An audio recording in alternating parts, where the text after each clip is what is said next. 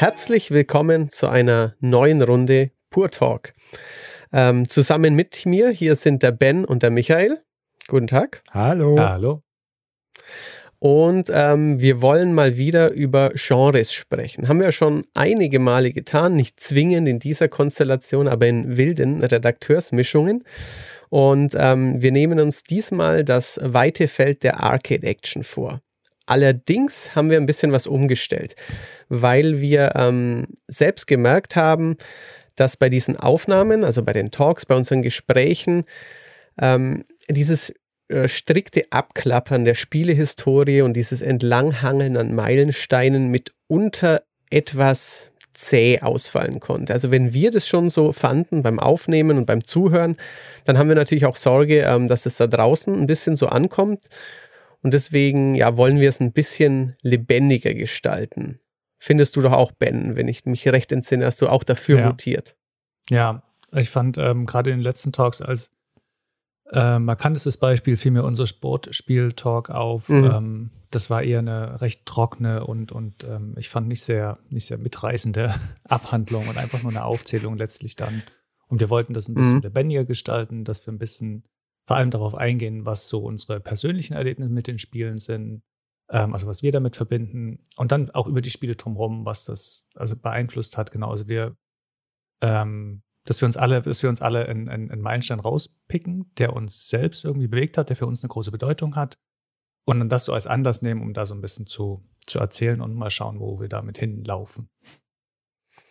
Genau, so, so soll das neue Konzept eben sein und ähm, ja, ähm, wir haben jetzt keine Reihenfolge abgesprochen, drum ähm, ich würde jetzt mal sagen, weil Micha ein Meilenstein aus dem quasi Urgenre des Videospiels hat, würde ich dich doch mal fragen, Michael, Thema Arcade Action, welchen Meilenstein hast du dir da so ausgesucht?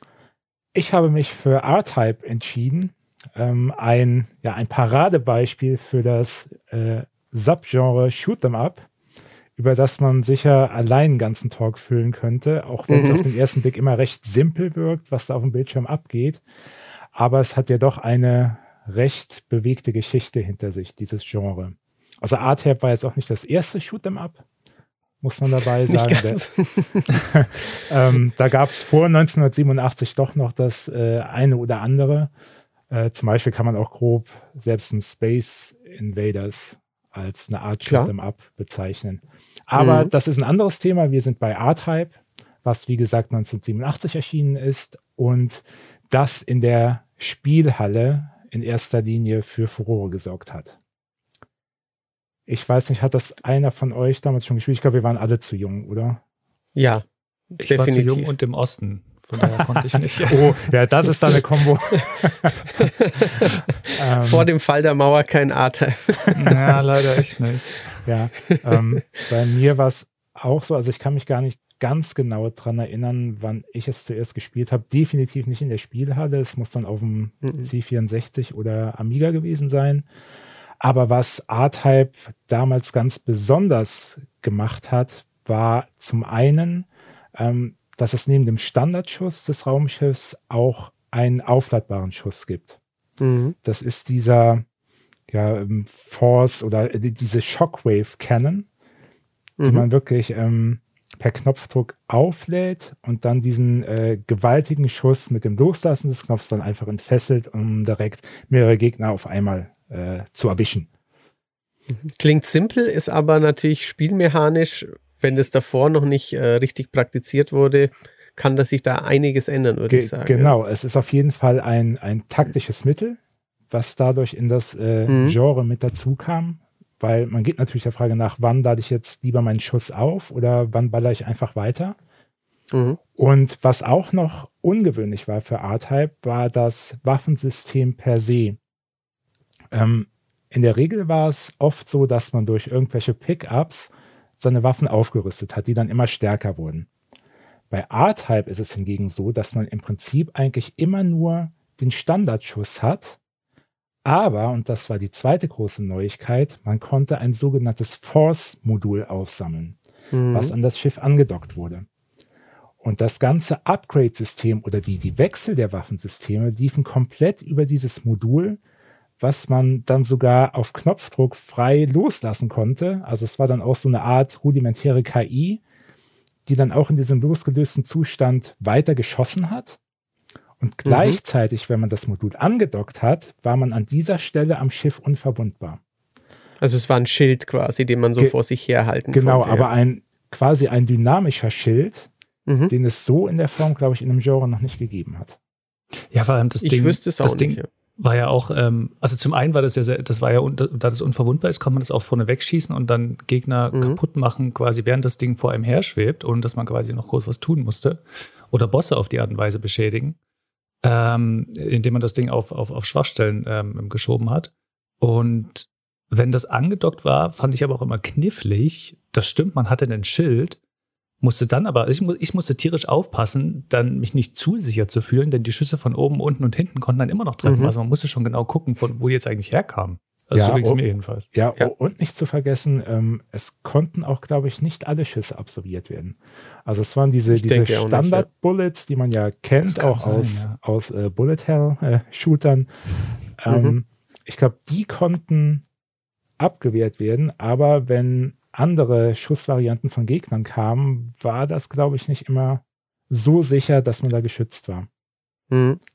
Und äh, ja, das Thema nicht sicher sein ist eh bei R-Type ein, ein gutes, denn ja. ich habe es mir auch damals, als die, die Virtual Console kam auf der Wii, begeistert nochmal gekauft, ähm, weil man eben halt auch als, als Kind, wenn man es denn irgendwo hatte, dann nicht unbedingt die beste, die Arcade-Version gespielt hat. Also war es cool, dann irgendwann die Arcade oder auch die sehr gute PC-Engine-Version spielen zu können. Und es ist es ist echt verflucht schwer, auch, auch heute ja. noch. Ähm, ja. ja. Also, also natürlich also ha, habe ich heute weniger Zeit, aber eigentlich müsste ich ja meinen, ich sei zumindest besser als damals, keine Ahnung, mit zehn Jahren am Gameboy, wo ich halt an Fortress of 4 gescheitert bin oder so. Aber ähm, R-Type ist echt brutal. Also, ja, ja. ja das, das, hat auch damals schon den, den Ruf in der Spielhalle gehabt, wie ich äh, recherchiert mhm. habe, ähm, dass es tatsächlich zu den schwersten Spielen seiner Art damals schon gehört hat. Mhm. Und, und, ich glaube, wenn, wenn ich mich jetzt auch richtig erinnere an, mein, an meine erste Begegnung mit R-Type, ähm, gehe ich jetzt einfach mal davon aus, dass da schon eine, ein Trainer vorgeschaltet war, wo ich mir zum Beispiel einfach unendlich lieben oder irgend sowas äh, dann äh, geben ja. konnte, weil ähm, anders kann ich mir nicht erklären, dass ich es tatsächlich mal irgendwann durchgespielt haben sollte. Ja, okay. ja, das Gemeine war ja auch, dass wenn man wenn man draufgegangen ist, dann hat man diese Upgrades verloren. Dann ist man mit so einer, mit so einer Pfiffelwaffe weiter, muss mhm. man das Level von vorne starten. Also am besten noch Eben ohne von vorne dieses, halt auch, richtig, ja. Ja, ja, genau. Ohne die, ähm, äh, ohne dieses Modul, was man vorne dran hatte am Anfang. Ähm, und das war gerade in den späteren Level echt hackschwer. Also das Spiel war so schon schwer. Aber wenn man die Levels mhm. dann auf die Art neu starten musste, das ist wirklich frustrierend. Selbst mit Heutzutage gibt es ja ähm, Save States und dass man einfach den, den mhm. Levelfortschritt speichern kann oder was auch immer in aktuellen Versionen. Ja. Ähm, selbst damit ist es dann teilweise wirklich knackig immer noch. Ja, aber wir, wir wissen ja auch alle, warum das so war. Ich glaube, äh, natürlich. Ähm, wenn, man, wenn man in einem Rutsch das hinkriegen würde, das durchzuspielen, mhm. ist man auch in, boah, ich glaube, unter 30 Minuten ist man das ist wirklich lang, ja. fertig nee, mit dem Ding. Und der, der Schwierigkeitsgrad ist halt auch, ja, die Langzeitmotivation, man kennt das ja von, von sehr vielen Spielen von früher. Mhm. Es geht ja, ja, ja, es geht ja nicht um Langzeitmotivation, es geht auch darum, dass die Leute Geld in den Automaten Ja, das natürlich um, auch. um immer wieder zu spielen. Das darf man auch nicht vergessen. Ja, Und es hatte, ja. was, was zum Glück rechtzeitig kam, war ähm, dieser, was der dritte Level, der im Grunde ein ganzes gegnerisches Raumschiff, Raumschiff ist. ist. Dieses grünliche Raumschiff da, ja. ja. Rötlich, mhm. grünlich? Ähm, rötlich? Oder? Ich weiß es. Okay, ja, kann, weiß, auch, kann auch rötlich sein. auch, ähm, dass ich mir an dem schon mal irgendwann die Zähne ausgebissen hatte.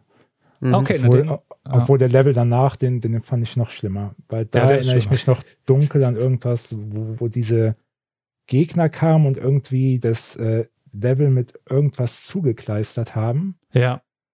Furchtbar. Man, man, musste sich seinen Weg quasi auch noch so, so durchschießen, sein, sein Pfad mhm. quasi durchschießen. Und ja. das hat mich auch genervt ohne Ende. Dann kamen von unten noch irgendwelche Gegner hochgeschossen, oben Richtig. Geschütze kamen von allen Richtungen.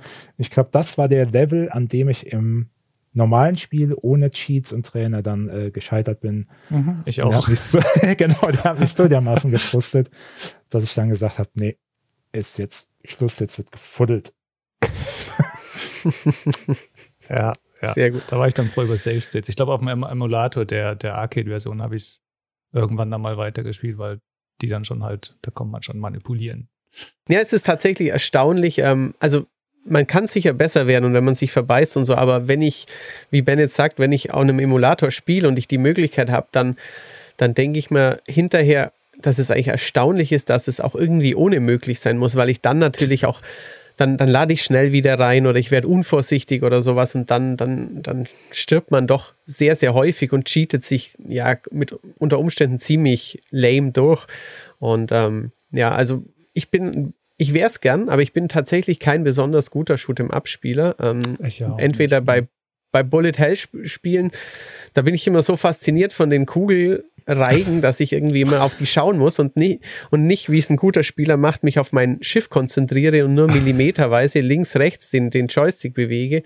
Ja. Ähm, aber auch, auch sowas wie ähm, auch ein Gradius, weil du ja auch vorhin sagtest, dass man die, seine, seine Upgrades verliert und dass man wieder weiter vorne anfangen muss. Das finde ich auch bei Gradius fürchterlich. Ich habe dann irgendwann, ich habe mein Raumschiff ein bisschen schneller, ich habe einen Laser, ich habe irgendwas, bin beim Boss sterb und dann muss ich einen Teil des Levels nochmal machen, aber mit halt dem, diesem Furzschuss, also Katastrophe. ja, Leider. Wo, wobei ja. ich gerade am überlegen bin, wie es bei, bei Gradius war.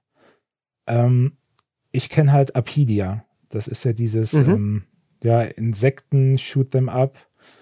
Ähm, ja. Das auch dieses, diese Weapons Bar von äh, Gradius mhm. genutzt hat, um die, die Waffen aufzuleveln. Und zumindest da war es so, dass wenn man gestorben ist, die Stufe der aktuellen Waffe nur um ein, eine Stufe okay. zurückgesetzt mhm. wurde. Ähm, hm. Da bin ich mir gerade nicht sicher, wie es bei Gradius war, ob man da sofort wieder nur zur Standardwaffe zurückgesetzt wurde oder wirklich nur eine Stufe des Upgrades verringert wurde. Also ich bin, bin mir sicher, dass, dass es bei diversen Konami-Spielen, die ja diese Sache hatten, ähm, von, von ähm, Nemesis über von Gameboy-Ablegern, von ähm, also es gab ja wirklich einige, auch Parodios, die dann ähm, dieses Konami-System nutzten und es gab mit Sicherheit beides. Also ich weiß, es ist eben das, das Prinzip, dass man nur ein Stückchen schwächer ist, gibt es auch, aber es gab sicher irgendwo auch das, dass man alles verloren hat, ja. Ja, sie, genau. sie waren halt hart die ja. Spiele von damals. Das ist richtig, ja. ja.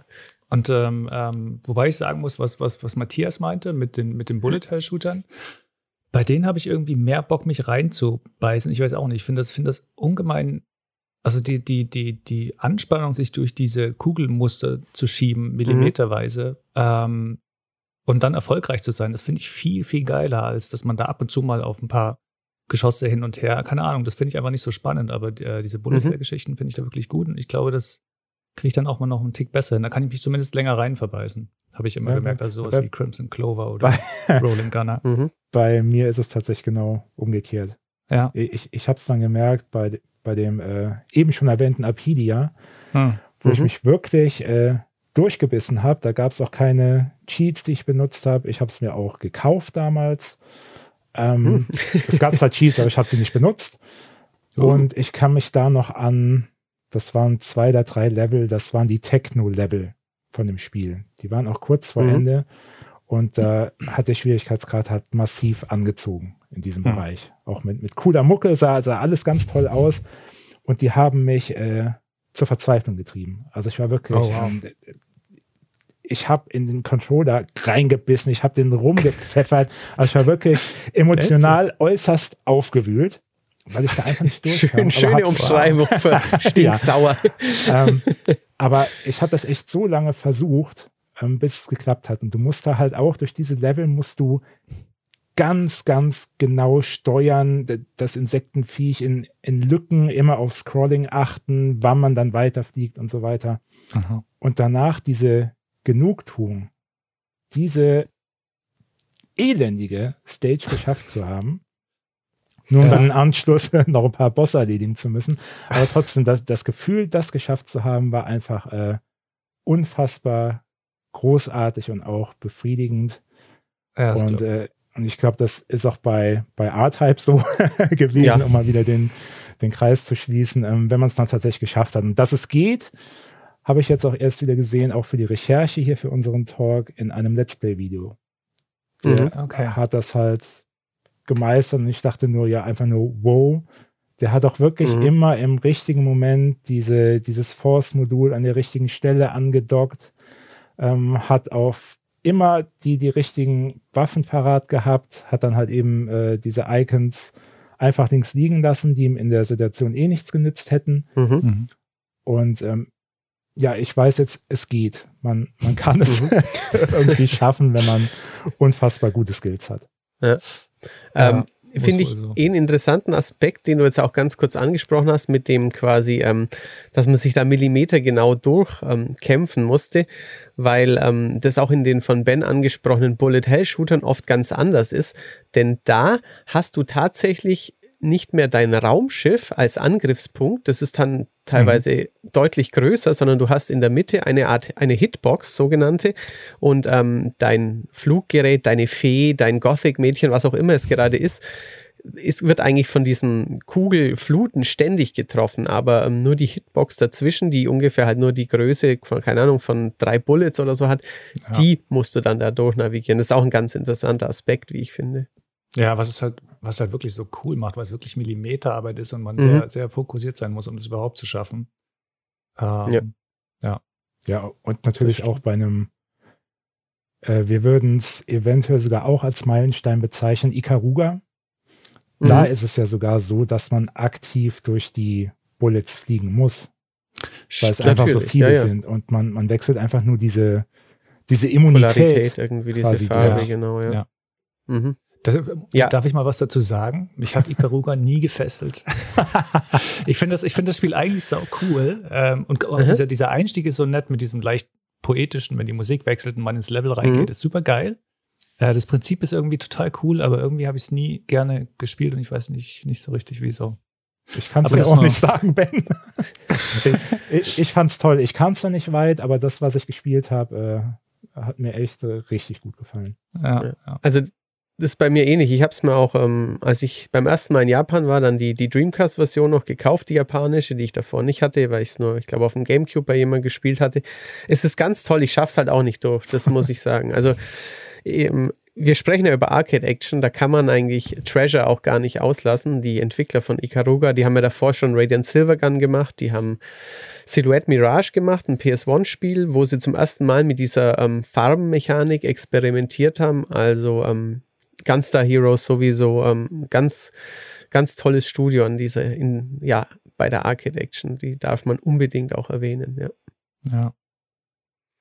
Und ähm, ja, du sagtest, das ist ja auch eingangs, ähm, wir sprechen jetzt exemplarisch über R-Type, aber ähm, es gibt ja noch so viel mehr. Ähm, es gibt ähm, Shoot'em-Ups, die wie Defender funktionieren, dann eben solche, die von oben, das klassische Space Invaders auch, oder auch ein Centipede. Ähm, natürlich gibt es den Unterschied zwischen horizontal und vertikal und ähm, ja, gerade eben in den Anfängen, aber auch in der, in der Ausrichtung des wirklich ultimativen Videospiel-Nerds, der sich halt für ein Genre spezialisiert und aus Japan importiert und auch da hat das Shoot'em Up ähm, eine ganz besondere Bedeutung, würde ich sagen. Ja, und es gab natürlich auch ähm, neben Varianten auch zahlreiche Klone wo ja. man dann auch gesehen hat, welchen Einfluss R-Type dann auf das Genre und auch auf Entwicklerstudios hatte. Mhm. Ähm, ein ganz besonderer äh, sei an dieser Stelle erwähnt, das war Katakis vom, mhm. äh, von einem deutschen Team äh, unter der Leitung von Manfred Trenz, glaube ich, der später auch Turrican gemacht hat. Mhm. Und da gibt es noch eine ganz interessante Verbindung auch zu R-Type, denn Irem hat das natürlich nicht gepasst, dass da einfach so ein Klon für ein, ich glaube, C64 und oder Amiga veröffentlicht wurde.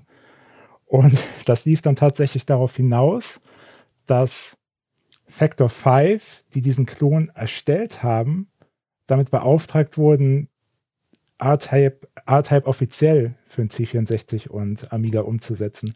Ganz einfach deshalb, ähm, weil bei denen offenbar Programmierer gefehlt haben, mhm. die das Ach. umsetzen können. Und deshalb äh, wurde ein Deal eingetütet, so nach dem Motto, hey, wir lassen euch Katakis und äh, verklagen euch nicht in die Hölle, aber dafür, dafür macht ihr für uns jetzt tatsächlich diese offizielle Umsetzung. Das haben sie auch gemacht und sie haben es gut gemacht. Das ist natürlich mhm. cool. Das hat, hat besser geklappt als bei Genesis, das offenbar. Ja, ja aber man, man erkennt das Muster, ne? Ähm, ja, ja, klar. Halt auch ein deutsches Studio, was einfach Mario ja. kopiert hat. Äh, jetzt wieder ein deutsches Studio, äh, was Art-Hype ziemlich dreist kopiert hat. Ja. Mhm. ja, aber da ging die Rechnung auf jeden Fall besser auf. Und ich glaube, äh, Factor 5, die haben auch im Nachhinein mal gesagt, wie, wie froh sie eigentlich waren, dann dieses Angebot bekommen zu haben. Und auch äh, Chris mhm. Hülsbeck, der Komponist, war auch super happy, mhm. weil ich habe mal gelesen, ihm hat die Automatenmusik eigentlich gar nicht so zugesagt von R-Type. Und durch diesen Was? Auftrag, ja, hat er gesagt, und durch diesen Auftrag ähm, hat er dann die Möglichkeit bekommen, ein eigenes Thema, einen eigenen Soundtrack für R-Type zu schreiben, okay. den auch okay. viele Amiga-Spieler, glaube ich, bis heute noch im Ohr haben. Wobei ich, äh, das, das wollte ich ohnehin noch sagen, R-Type, das, also das Original R-Type hat einen grandiosen Soundtrack. Meine ja. Güte, ist der gut. Ja, und natürlich auch die, die Kulisse, darf man nicht mhm. vergessen. Mhm. Ja. Mhm. Äh, wo man dann unbedingt. auch wieder sehr deutlich den, den Einfluss von HR Giga gesehen hat. Also Giga hat offenbar einen sehr, sehr großen Einfluss auf Entwicklerstudios ausgeübt. Tatsächlich. Ich, mhm. ich erinnere an, ja, ich erinnere an der Stelle auch gerne an die Turrican-Level, die quasi in jedem Teil drin waren, meistens kurz vor Ende, wo man durch eine wo man sich durch eine Welt geballert hat, die sehr, sehr stark an Alien angelehnt war und teilweise sogar äh, Facehugger beinhaltete. Und ja, das merkt man schon, dass Alien an sich und, und Giga einen ganz gewaltigen Einfluss hatten. Jetzt auch, ja, auch wenn es sich also, zur Arcade-Action passt, aber ich denke jetzt zum Beispiel mhm. auch an das äh, Point-and-Click-Adventure Dark Seed, wo ja, man stimmt. auch ganz, ganz klar die Inspirationsquelle mhm. sieht. Nee, also ähm, wie du sagst, das, ähm, das Design von R-Type hat auch, ähm, hat natürlich sich klar an, an Alien orientiert. Auch dieser, dieser rote Dopkeratops, dieser erste Endgegner, ja. dieses Alien, ähm, das ja. da den, den Spieler am, am Levelende empfangen hat und ähm, ja, wie du eben auch sagtest, in anderen Levels viele, viele Shoot'em-Ups, viele Jump-and-Shoots der damaligen Zeit, wenn es denn in Richtung Boss ging, so zum, zum, in die Alien-Welt hinein vielleicht, wenn man quasi angekommen war, sich durch die Vorhut gekämpft hatte, dann gab es wirklich vielerorts Stages, die dann so ein organisch, ähm, ja, mit, mit irgendwelchen Öffnungen, die sich auftaten, mit Schleim und so in die Richtung. Also da, da war R-Type sehr, sehr einflussreich, ja. Also ja. ich muss auch sagen, Irem ist ein ganz, ganz spannendes Studio. Ähm, viele von Irem waren vorher bei Konami, die haben sich dann losgelöst. Später gingen dann wieder welche von Irem weg und haben äh, Metal Slug gemacht für ein anderes Entwicklerstudio. Also ein ganz spannendes japanisches Studio, das im Bereich der, der Shoot'em-Ups, aber auch der Straßenprügler und der Jump-and-Shoots ganz, ganz äh, viele tolle Sachen gemacht hat. Und die mitunter die schönsten Spiele überhaupt gemacht haben, wie ich finde. Also R-Type sieht heute noch, wenn du die Arcade-Fassung aus anschaust, sensationell gut aus, ja. muss ich wirklich sagen. Finde ich auch. Ja, und, und in dem Zusammenhang sollte man auch noch erwähnen, dass äh, R-Type Dimensions eins der ersten Spiele war, beziehungsweise Remakes war, wo mhm. man zwischen alter und neuer Grafik umschalten konnte. Ja. Aber beim Umschalten habe ich, äh, das fiel mir gerade ein, als Matthias das schon gemeint hatte. Ähm, es gibt ja diese Sachen, wo man umschalten kann. Ähm, das mhm. mache ich immer kurz, dann schalte ich immer wieder auf die Originalgrafik zurück, weil die einfach besser ist. Also finde ich wirklich, sieht, sieht stimmiger, passender aus. Mhm. Ja. ja, oft, oft schon. Ähm, also selbst bei, bei Monkey Island habe ich häufiger wieder auf die Originalgrafik gewechselt, weil mir auch das Design von Guybrush nicht gefallen hat. Eins okay. der letzten Spiele, wo es möglich war, dass ich gespielt habe, war Day of the Tentacle. Ja. Da mhm. habe ich es allerdings bei der neuen Grafik gelassen, weil sie einfach so nah am Original war. Das Nur, nur ein Tick besser aussah und deshalb habe ich das eher mit der neuen ja. durchgespielt. Aber mhm. sonst gebe ich dir recht. Also bei, bei R-Type Dimensions ähm, war es auch eher so der, der kurze Blick auf das Moderne und dann mhm. ging es zurück zur, zur klassischen mhm. Ansicht. Ja. Ja. Auch diese, ist es, ist es Dimensions, wo man diesen, diesen Pseudo-3D-Blick auf das ja. Ganze hat, wo die Kamera so ein bisschen kippt? Mhm. Ich glaube ähm, ja. Ähm, fand ja. ich auch, ähm, hat mir nichts gegeben und fand ich auch eigentlich gar nicht so, so passend. Aber ja, ist ja trotzdem cool, dass man quasi so einen kleinen Mehrwert mhm. anbietet, um den Leuten das schmackhaft zu machen. Ja, das stimmt. Ähm, ein gut gewählter Arcade-Action-Klassiker, Michael. oh ja erstmal kann jeder gefühlt damit was anfangen, weil halt R-Type wirklich ähm, so einen großen Einfluss hatte. Ähm, und ähm, ja, ich glaube auch, wir, wir dürften, dürfen ist schwer gesagt, aber wir, wir sollten nicht über dieses Genre, so wie wir es halt definiert haben, sprechen, ohne eben ähm, über ein Shoot'em Up zu sprechen, weil das einfach eine ganz wichtige ähm, Form war in der Frühgeschichte des Videospiels. Ja. ja, die ja heutzutage leider kaum noch wirklich eine Rolle spielt, das ist echt erstaunlich, gell? Mhm. Selbst bei den, selbst bei den Indie-Spielen, die wieder im Kommen sind, da gibt es immer mal wieder eins, aber ähm, diese Art Spiel, also die Bullet Hell-Sachen halten sich so als, als Nische recht mhm. beständig, ein paar andere Sachen auch, aber im großen Stil ist das ähm, fast verschwunden, leider. Ja, es ist eine, eine Nische geworden. Ja, Cine Mora war vor ein paar Jahren, obwohl mir das persönlich nicht gefiel, noch so ein, ein Vertreter, der mal ein bisschen hochwertiger vielleicht war, aber im mhm. Allgemeinen, ähm, also es gibt, gibt noch ab und zu was, gerade aus Japan oder dann eben im PC-Dojin-Bereich, ja. so, so halbe Fansachen, aber ähm, natürlich im Vergleich zu dem, was wie wichtig das mal war und ähm, wie viele Leute das genau. auch auf, ähm, auf Saturn und auf, auf Super Nintendo, auf PC Engine, wie, wie, ja, was für großartige Vertreter das hervorgebracht hat, ähm, ist es natürlich heutzutage, ja. Ja. Verschwindend gering. Ich glaube, mein letzter Test in diesem Subgenre war tatsächlich Sturmwind. Ah. Das war ja nochmal ein Projekt, was für, für Dreamcast veröffentlicht wurde. Mhm. Ähm, ist jetzt aber mittlerweile auch für, ich glaube zumindest für die Xbox One soll das auch erhältlich sein. Es hat ich natürlich jetzt nicht mehr an die, an, die, an die große Zeit herangereicht in dem Sinn, aber ich kann mich noch mhm. sehr gut an den, an den Test erinnern, wie, ja, wie schön und erfrischend es sich eigentlich nochmal angefühlt hat, äh, so eine Art mhm. von Spiel äh, testen zu dürfen. Mhm. Ja. ja. also gerade in der, ja. Das ist in, in Danmaku Unlimited 3 gibt es Levelabschnitte, die heißen ich glaube, Sturmvogel und schräge Musik. Daran musste ich gerade denken. Ist halt auch ein Bullet-Shooter, aber ja. Sorry, äh, Matthias, was wolltest, was wolltest nee, du sagen? Ähm, ja, dass, dass gerade am, am Schluss des Streamcast einige Shoot'em-Ups nochmal kamen, weil man dann eben merkte, jetzt wo das Geld raus war, wo keiner mehr 3D-Spiele machen konnte, haben noch kleinere Studios, ähm, noch bevor es eben den, die digitalen Vertriebswege war, noch ein paar Shoot'em-Ups gemacht. Eben ein Sturmwind, ein Dux gab es damals und ähm, ja, noch ein paar andere auf jeden Fall, die aber allesamt ähm, gut und hübsch waren, aber ähm, natürlich nie wieder eben so, ein, so einen Einfluss hatten wie damals, ja. ja. So, aber an dieser Stelle ähm, würde ich sagen, wir äh, parken das Raumschiff im Hangar. ja. Und ziehen mal weiter zu unserem nächsten Meilenstein. Ja, und wenn ich, wenn ich darf, würde ich da gleich zu ähm, Bens Meilenstein springen, denn ähm, das Subgenre also innerhalb der Arcade Action, das er sich ausgesucht hat, ist, ähm, hat auch eine, eine große Geschichte und ähm, die ja. begann bei Robotron, wenn ich richtig informiert bin, Ben. Ja, äh, Robotron 2084 ist der, ist der erste Zwei-Stick-Shooter mhm. gewesen. Ähm, auch ein Spielhallenspiel natürlich. Ähm, und der Meilenstein, den ich mir ausgesucht habe, ist natürlich Geometry Wars äh, Retro Evolved. Natürlich. Was soll es sonst sein? ja, hallo, das ist, äh, ich finde es absolut äh, großartig. Das hatte, ähm, es hatte nicht nur für mich, es hatte für die, für die Videospielwelt einen, einen riesigen Einfluss, glaube ich, weil es, ähm, das war eines der ersten Indie-Spiele, die für äh, Live Arcade mhm. rauskommen, für die, für die Microsoft-Plattform auf der Xbox 360. Ähm, er hatte halt, hat halt richtig fett eingeschlagen. Das gab dann etliche Nachahmer, ähm, auch ein paar Fortsetzungen natürlich. Und der, der, der Zwei-Stick-Shooter hat wirklich eine, ähm, also ganz neues Leben gewonnen. Den gab es ja, wie gesagt, den gibt es schon lange. Gab es auch mhm. immer wieder. Also Zwei-Stick-Shooter heißt einfach nur, oder Twin-Stick-Shooter im Original, dass man mit dem, mit dem, mit dem einen Stick bewegt man seine Figur und mit dem rechten zielt man. Und in, gleichzeitig, mhm. in, in dem Fall schießt man auch in die Richtung. Bei manchen zielt man damit nur in eine beliebige Richtung und muss dann nochmal mit einer Extra-Taste ähm, äh, schießen.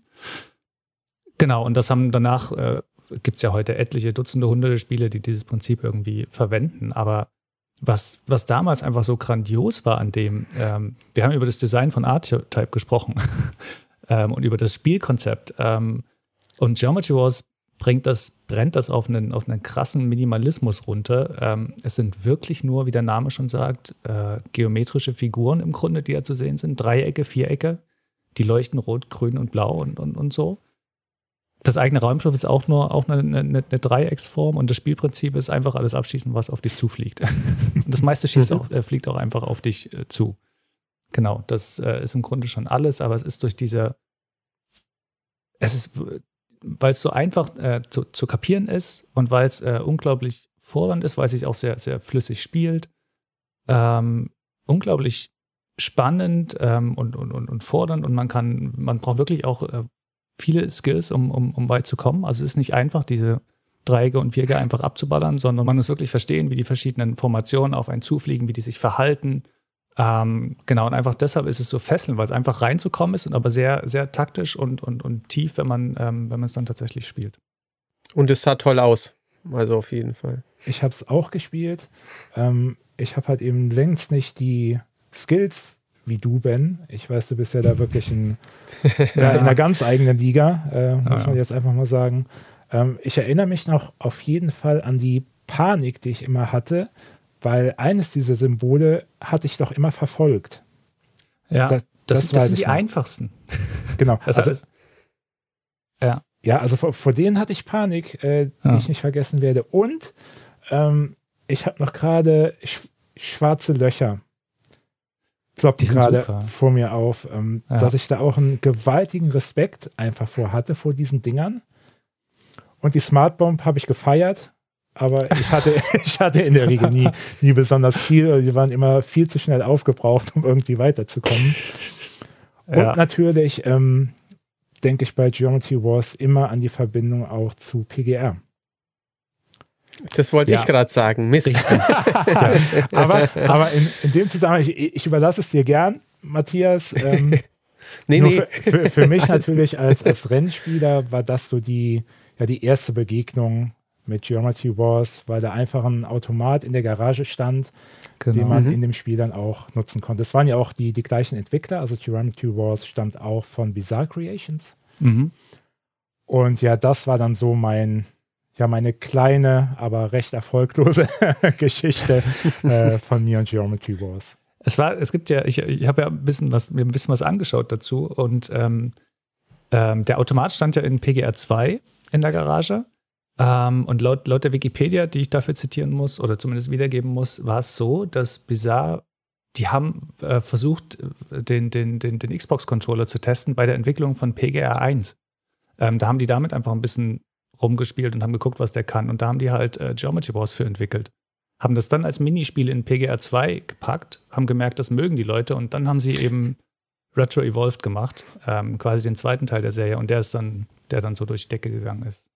Und ich erinnere mich noch ganz dunkel an unsere ersten Duelle, auch mit der Online-Bestenliste. Hm. Also äh, Geometry Wars, wie viele Spiele aus dem Genre Arcade Action sind ja eigentlich in erster Linie dafür gemacht, um eine ja, um sich einen Platz in der besten Liste zu verewigen. Ja, ja. So, und ich kann mich auch noch daran erinnern, dass es so in den Anfangszeiten von Geronti Wars 2, dass wir uns da einige Duelle geliefert haben innerhalb der Redaktion, bis Ben dann irgendwann äh, von dann gezogen ist und die, die Motivationskurve äh, ein bisschen äh, abgeflacht hat für den, für den Rest. Aber ich kann mich noch erinnern, mit Matthias ja. Oertel habe ich mir noch das ein oder andere Duell geliefert, auch ich glaube mit, mit Paul damals. Mhm. Aber irgendwann, ja, äh, hat man dann halt doch kapituliert. so die hatten, ich, ich bin mir gerade gar nicht sicher. Ich glaube, die hatten auch gar keine Online-Rangliste im ersten, also in Retro Evolved. Hatten sie nicht? Ich weiß, ich glaube, die war lokal. Das habe ich tatsächlich gerade nicht parat.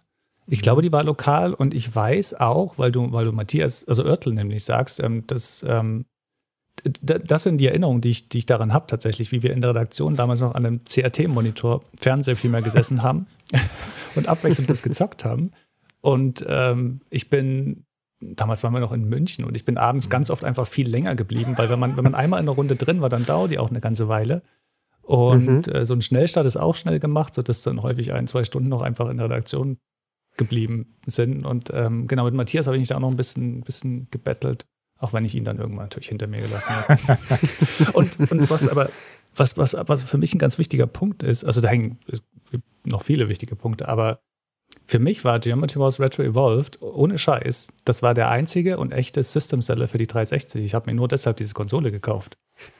Ich wollte es unbedingt zu Hause spielen können.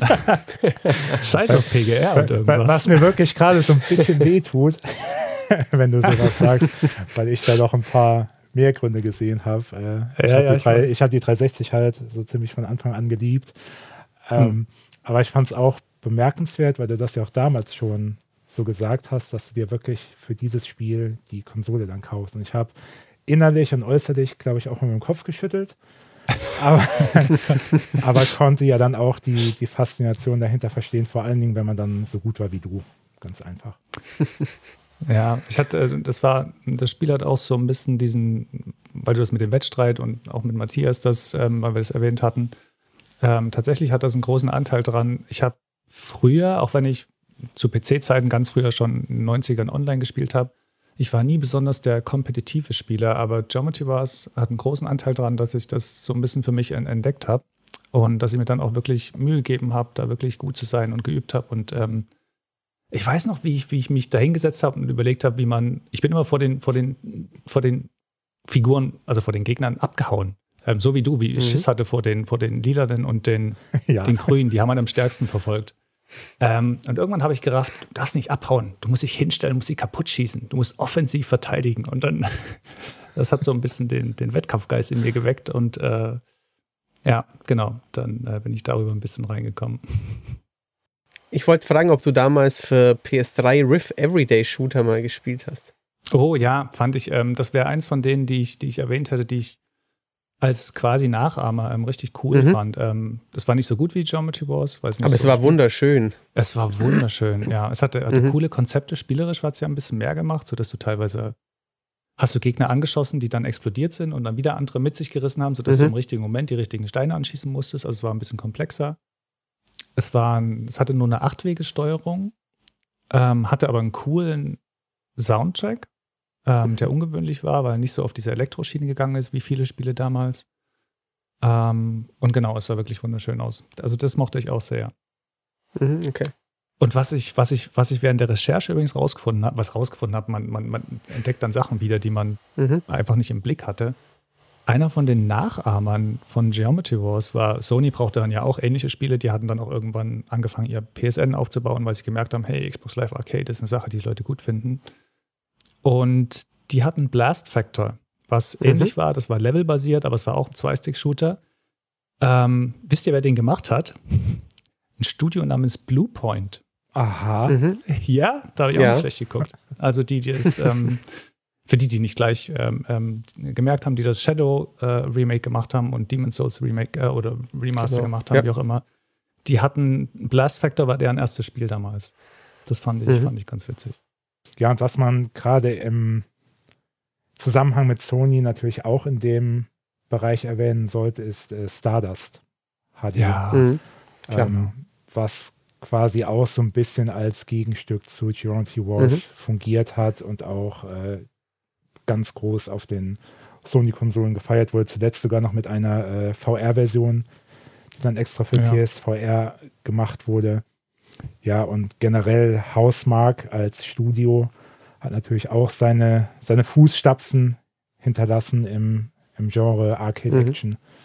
Richtig. Und ähm, einige äh, Spiele da abgeliefert, die einen bleibenden Eindruck hinterlassen haben.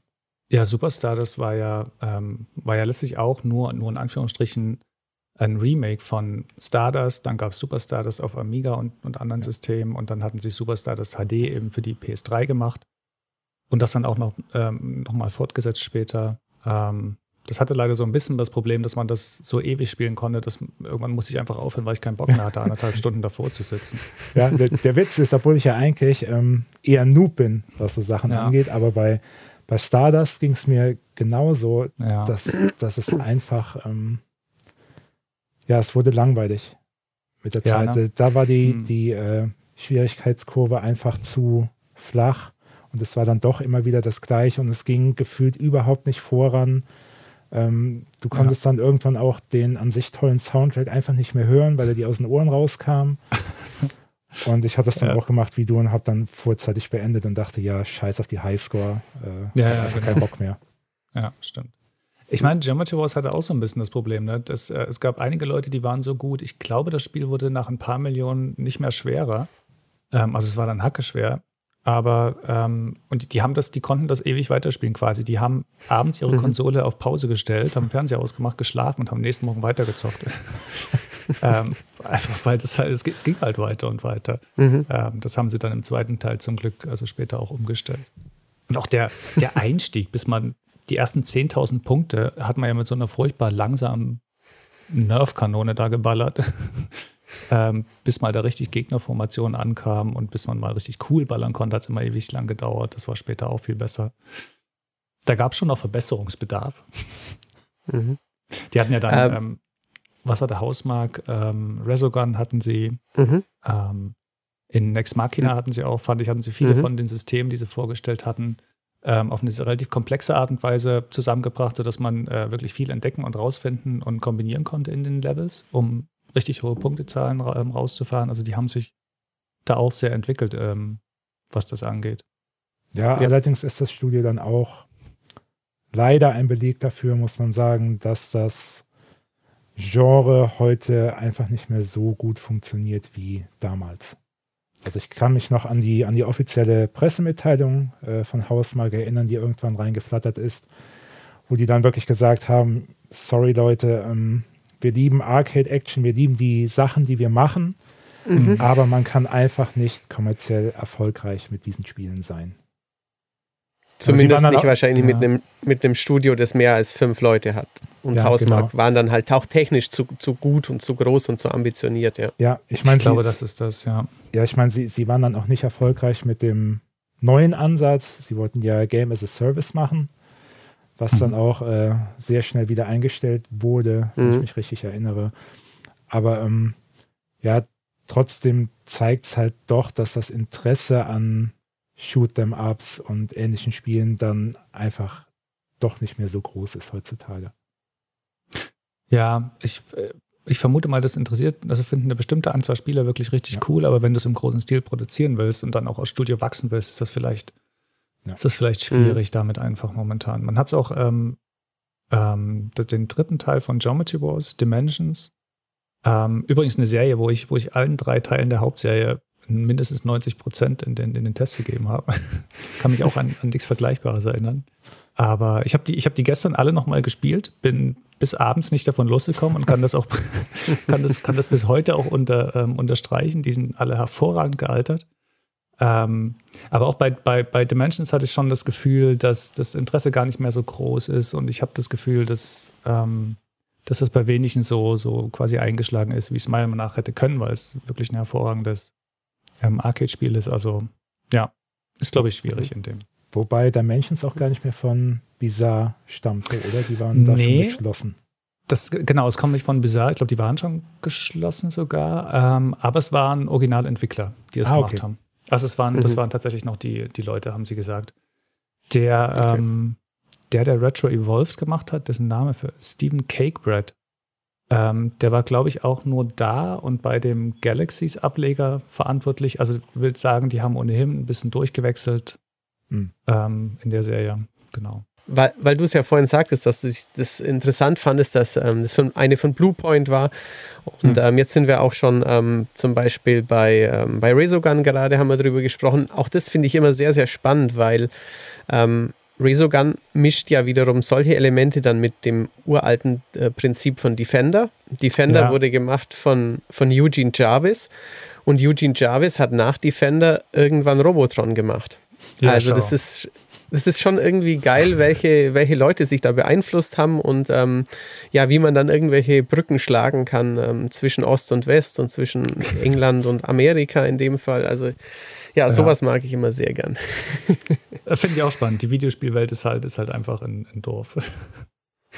Oder auch wenn man, wenn Richtig, man ähm, ja. auch eine Kleinigkeit, die ich, äh, ist, ist ein anderes Thema, aber die, die ich ähm, rausgefunden habe, während der, die sie während der Entwicklung von Geometry Wars Retro Evolved ähm, gemacht haben, dass das eigentlich auch hätte ein Level-basiertes Spiel sein sollen.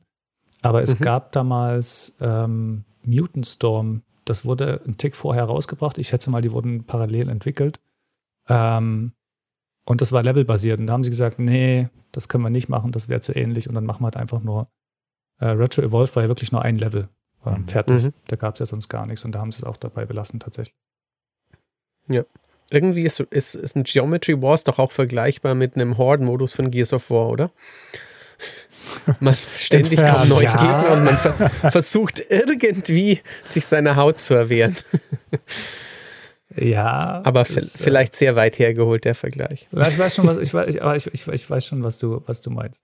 Man ja. konnte dann aber wirklich auch so coole Sachen manipulieren. Ich, also, ich weiß nicht, wie viele, ein paar Millionen hatte ich als, als Highscore damals. Ähm, dass ich es gestern auf 1,7 Millionen gebracht habe, war ich schon heilfroh drüber. Ähm, aber selbst da habe ich gemerkt, dass man auch so coole Sachen kombinieren kann, weil Micha, du meintest die Wurmlöcher. Wenn man auf mhm. die zufliegt, dann kann man die ja kurz anhauen. Mhm. Und die Wolke, die einen gerade verfolgt, die wird da halt da reingezogen. Dann schießt man noch ein bisschen auf Wurmloch, damit es nicht explodiert. Ähm, ist dann kurz sicher. Ähm, schießt noch zwei, drei andere Wurmlöcher an. Und wenn, wenn man dann so Situationen hat, wo, wo drei, vier von denen gleichzeitig puff, puff, puff gehen ähm, und man dann, man dann die Reste aber auch noch abschießt und wirklich alle Punkte bekommt, weil mit der Smartbomb bekommt man die Punkte ja nicht. Ähm, das ist schon geil.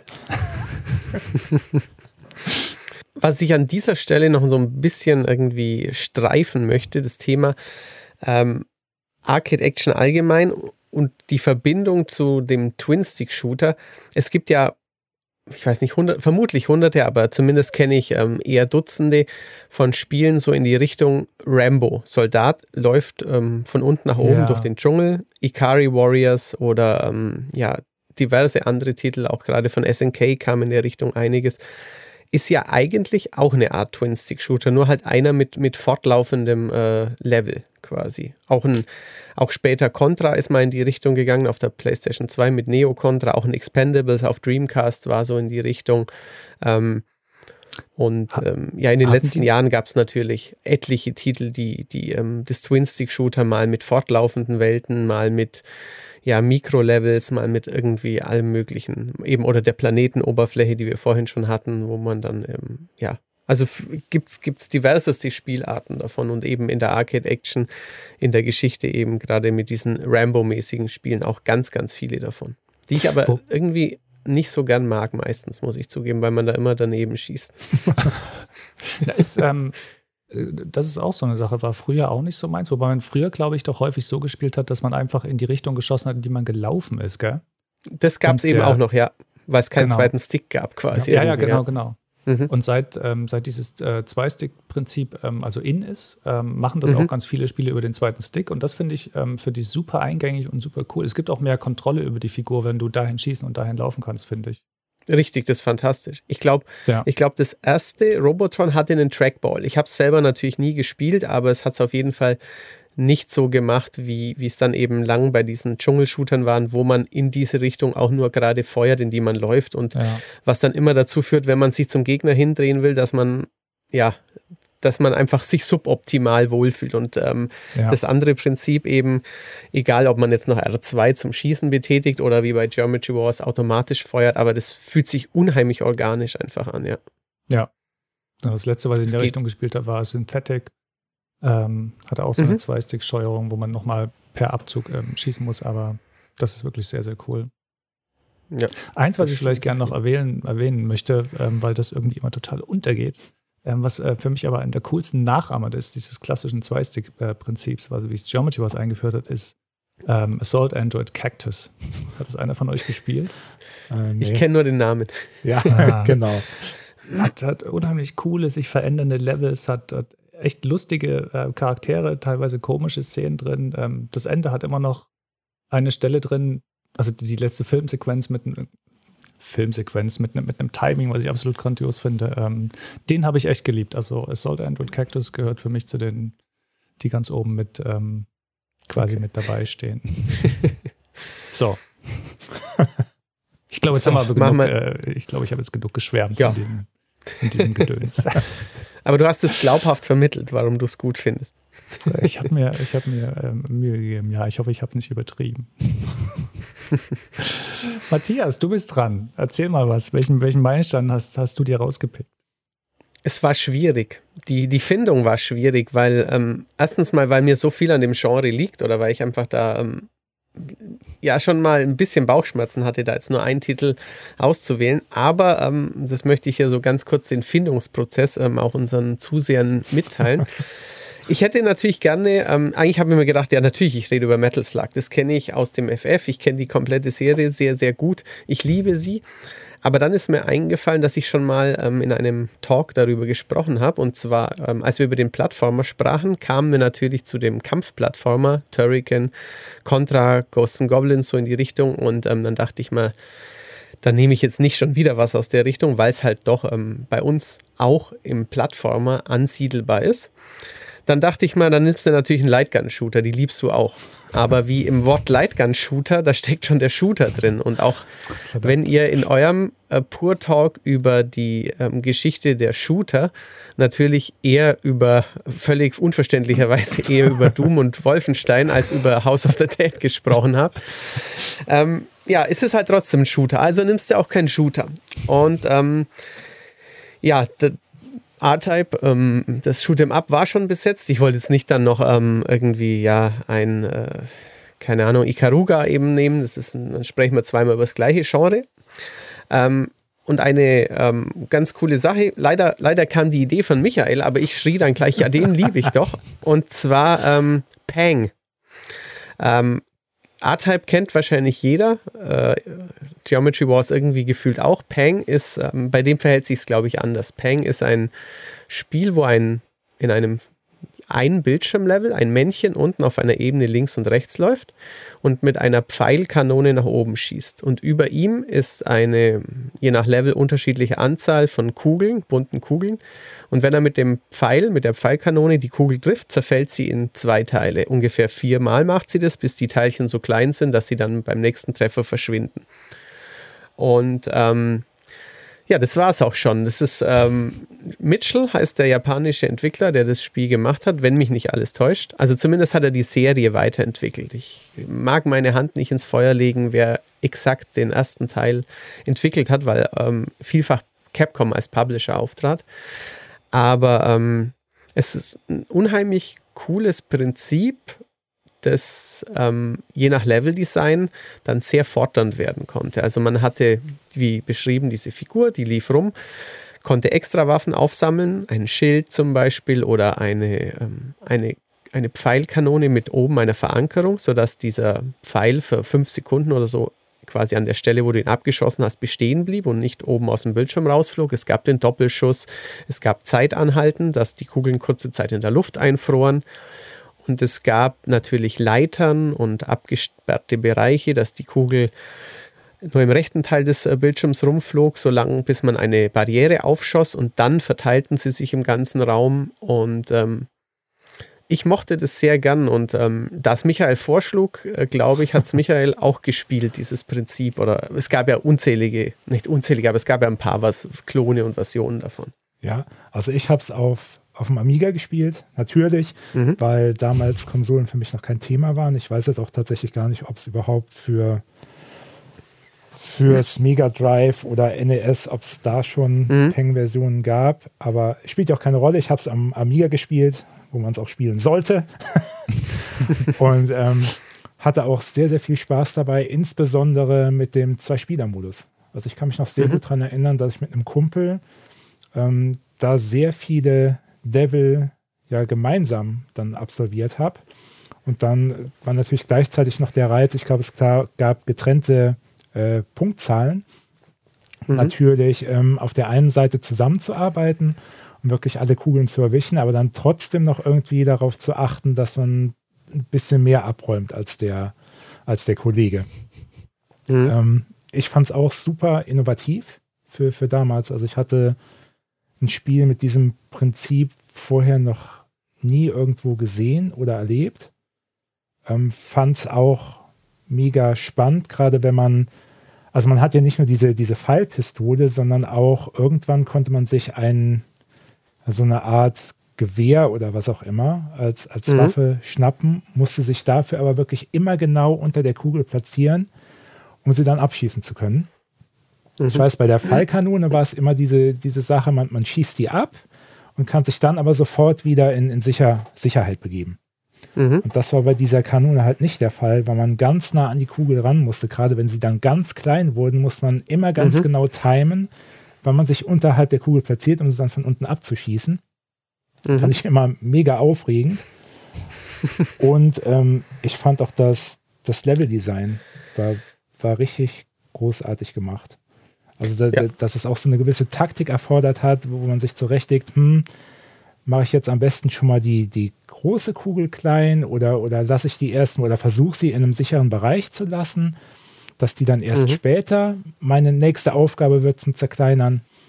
Ähm, sich da erstmal wirklich einen Plan zurechtzulegen, wie man jetzt so ein Level am besten meistert durch die Architektur, war dann halt eben auch noch eine zusätzliche Herausforderung.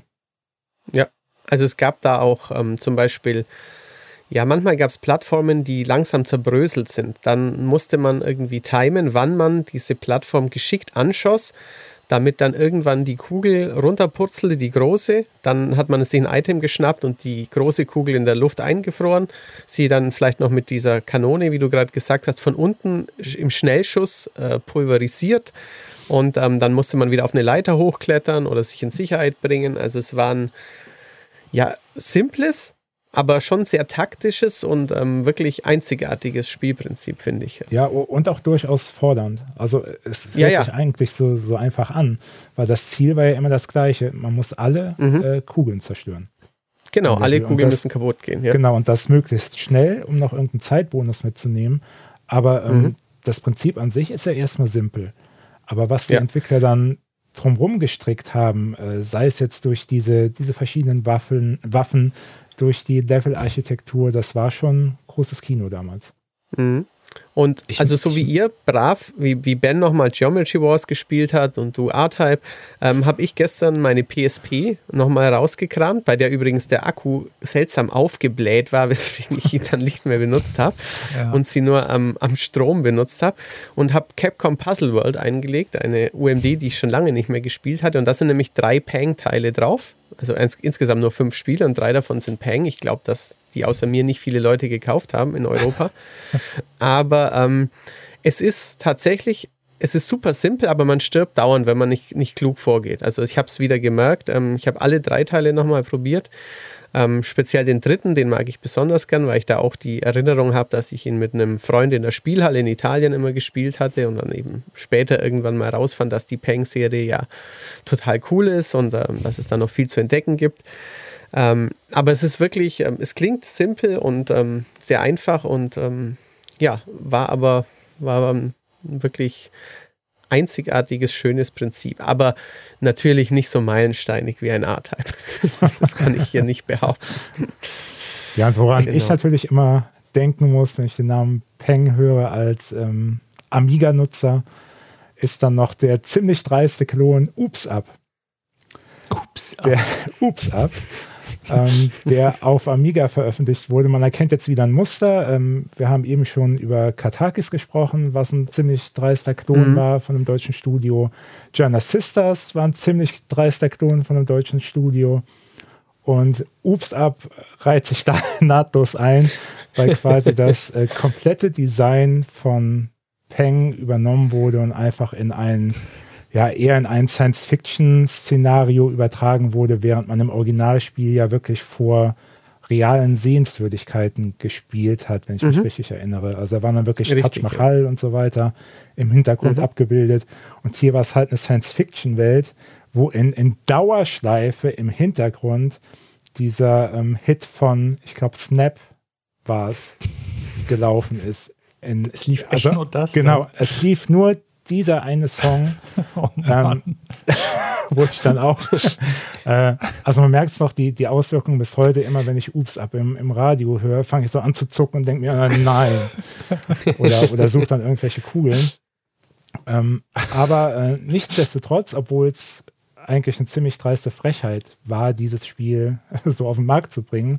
Ich glaube, Jan mhm. hat bei uns auch mal einen Rückblick oder ein Fundstück der Woche irgend sowas dazu gemacht. Ähm, war es trotzdem technisch halt ähm, eine super Kopie, die mhm. auch mhm. eigentlich genauso viel Spaß gemacht hat, bis auf diese musikalische Dauerschleife wie es Original.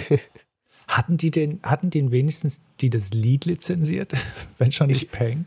Ja, ich glaube, das haben sie tatsächlich gemacht. Oh, wirklich? Okay. Ach, krass. Ja, ja und haben dann auch, auch den Segen bekommen, das, äh, ja, das, das dann wirklich benutzen zu dürfen.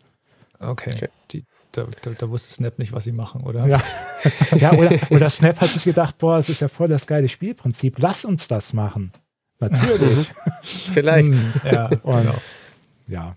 So ein bisschen ist es doch eine Weiterentwicklung von Space Invaders, oder? Die Gegner kommen immer mehr auf dich zu und du musst sie halt rechtzeitig zerschießen, damit sie dich nicht, weiß ich nicht, erdrücken, was immer dann passiert. Ein wenig. Also das Prinzip ist schon vergleichbar. Es hat Shoot'em-up-Elemente und eben, wie du sagst, dadurch, dass man unten auf diesem auf dieser Ebene als Männchen, der da links und rechts läuft, fixiert ist, hat es natürlich was davon, ja. Das ja, ist richtig. Ja. Aber, aber im direkten Ab Vergleich wirkt Peng halt deutlich äh, dynamischer auf der einen Seite oh, ja. Mhm. und natürlich auch durch das Level-Design viel, viel abwechslungsreicher. Ja. Mhm. Ich muss ja zugeben, dass ich, ähm, also ich kenne Peng, ich habe das, ich glaube, das, ich habe es nur mal in der Spielhalle gesehen. Ich habe es nie gespielt. Ich habe es, glaube ich, auf dem ST habe ich es gespielt. Ähm, so viel verbinde ich damit gar nicht. Aber witzigerweise habe ich vor ein paar Jahren, und ich weiß nicht, wie es heißt gerade, habe ich äh, so eine Art Klon gespielt, der auf dem PC war, der sah aus wie ein, wie ein Gameboy-Spiel mit vier Farben, mit Grünstich. Ach, das habe ich auch gespielt. Ja, weißt du den Namen? Irgendwas mit Captain, irgendwas kann das sein? Ich das muss war, es raussuchen. Das ist aber das, was ich am ehesten damit mit verbinde, tatsächlich mhm. mit dem. Das Original ja. hat bei mir, bei mir damals gar nichts. Ich glaube, ich glaube, es war mir ein bisschen zu ähm, uncool, muss ich zugeben. Vom Aussehen einfach her. Mhm. Nee, also ähm, ich würde gerne noch ein, zwei Worte zum Entwickler sagen, auch wenn das quasi nichts zum, zum Arcade-Action-Genre irgendwo da nur wenig beiträgt, weil ich die Firma ähm, sehr mag. Mitchell Corporation, die haben ein paar, ein paar Spiele gemacht, die man eigentlich nur kennt. Ähm, eines davon war eben Peng und ähm, später haben sie ähm, Puzzloop gemacht, was dann ähm, durch Zuma äh, ja, kopiert und äh, populär gemacht wurde. Da gab es dann auch einen Rechtsstreit irgendwie, wo die Entwickler dann aber nichts davon hatten und bald da, danach zugemacht haben. Ähm, sie hatten ein paar paar seltsame erotische Spiele gemacht, also erotisch. Sie haben halt irgendwelche äh, Nacktheitsspiele Spiele mit nackten Weibern gemacht für die Spielhalle äh, Ende der 80er. Ähm, sie haben zusammen mit äh, Koichi Otsui, dem Macher von Strider, haben sie einen Nachfolger gemacht, der hieß Osman, der kam aber auch nur für die Spielhalle. Es war auch ein pures Arcade-Action-Ballerspiel.